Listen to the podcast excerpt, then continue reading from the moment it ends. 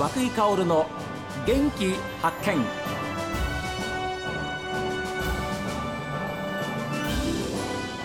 おはようございます。和井香です。和井香の元気発見。一日の始まりは私が発見した北海道の元気な人と出会っていただいております。今週も農業のお話なんですけれどもなんと新規収納で北海道本別町にやってきました新井陽介さんにお話を伺っています。何が一番あれですか？あのこう大変ですか？仕事やってる上で。この前ここでやっておられた方が その豆の収穫とかはもう他の方に委託してたんですよね、はあはあ、なのででビートも作っておられなかったので、うん、結構初めてやる自分が一人になった時に初めてやる作業っていうのは結構あったのでそういうのはすごくあの不安というか、はい、1年目は特にすごく心配だったんですけど、えー、まあ、いろんな方に助けてもらって、はい、まあ、なんとかあこういう感じでやるんだなっていうのが分かって、まあ、去年はまあちょっと収穫とかに関しては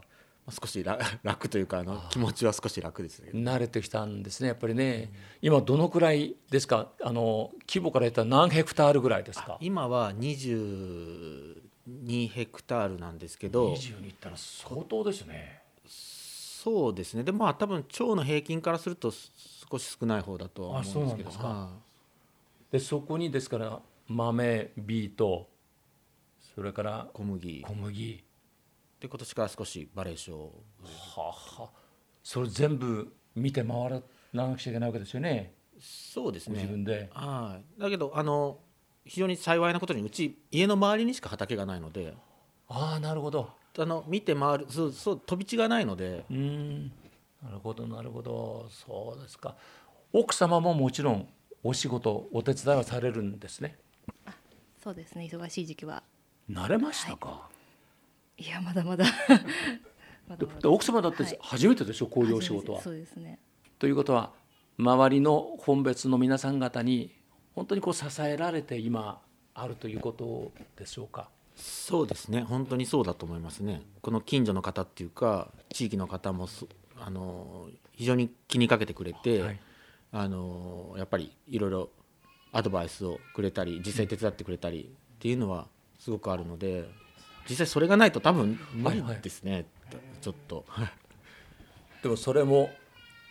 やっぱり昔からここにいらっしゃる方々は新井さんが本気で農家をややるぞっていう思いがあるからだと思いますよ。そうやって親切にサポートしてくれるのは。そうですね。ありがたいですね、えー、本当に。半端じゃないなっていうね、そういう思いを抱かせるような、えー、新井さんの,、まあ、あの日々の行動からきっと皆さんそういうふうに思ってるんだと思います。外科医の経験が生かされてるっていうようなことはありますか？まあこれ外科医の経験なのかもともとのまあ性格なのかではあるとは思うんですけど、外科医で当然仕事のメインは手術なんですけどやっぱり手術って、まあ、当然まあ本当に変なことしたら元気だったその人が障害が残ったり命がなくなったりするっていうことはあるのでやっぱり非常に準備をするんですね。それに対しては。はい、毎回あの同じような手術というか、うん、同じ手術だったとしてもやっぱり準備をして手術に臨むんですよね、はい、そういうことに関してはそういう仕事する実際に仕事をし体を動かす前にできる限りの準備をしとくっていうことに関しては、うんまあ、経験が生きてるのか。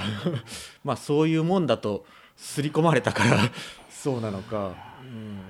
いやそれはやっぱりそういう記録する習慣なんてのはやっぱり今おっしゃった外科医さんとしての準備と、まあ、内容は違いますけれども心構えは同じですもんね。かもしれないですね、えー、手術に関してやっぱり当たり前なんですけど失敗してもいいやって思って手術に臨むことなんて絶対ありえないですよね。はい、なのでこういうこともこういう農業の仕事に関しても、うん、まあ、もちろん至らない点があって失敗多々するんですけど、うん、やる前に失敗してもいいっていう心構えでは望めないんですよね。もう体が。なので、うん、やっぱりやっぱり失敗何が原因で失敗するんだろうかって前もって考えて、まあ、それをちょっと潰していくというか準備していく。でも結局やってみると当然失敗するんですけど、うん、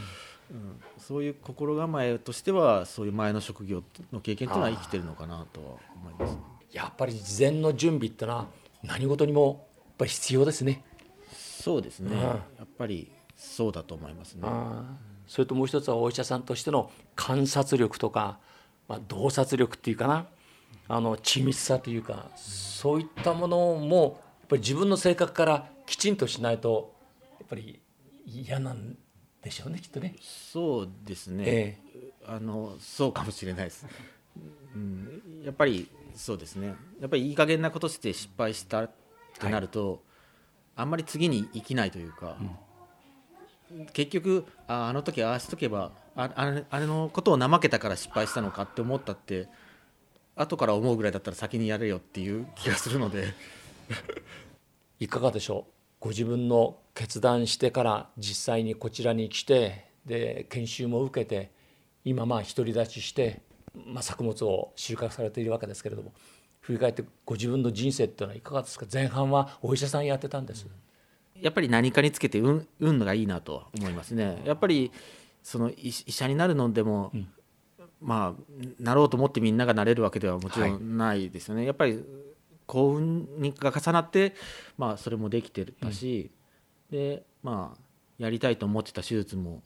やって、えー、それを仕事にして、うん、まあ本当にそれだけのことを考えてやっていけたっていうのも良かったし、うん、今回みたいにじゃあ新規で農業やってみようと思った時にこういう第三者継承で話が出てくるっていうのも非常に運が良かったことだとは思うし。で実際にこう営農を始めても本当に周りの方が助けてくれるんですね。すごくいい方が周りに多いので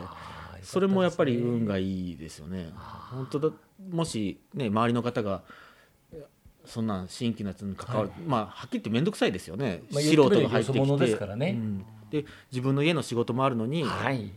何も分かってないような素人の相手するって多分めんはっきり言えば面倒くさいと思うんですよね。はいはい、でもそれでもあのやっぱり関わってくれるし、うん。様子見に来てくれるしっていうのはやっぱりすごくいい人に周りに恵まれてるんだなと思いますね。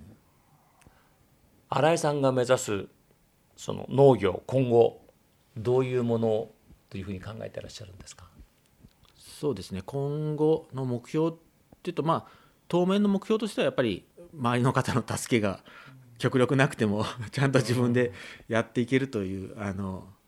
まあ、一人前になるというかですね、うん、まあ、そこがまずは目標ですけど、まあ、その先はやっぱり子供もいるので例えば子供が後継いでもいいかなって思ってもらえるような。あそうですね、うん、それはやっぱり経済面もそうだし、えー、その仕事の内容というかあの、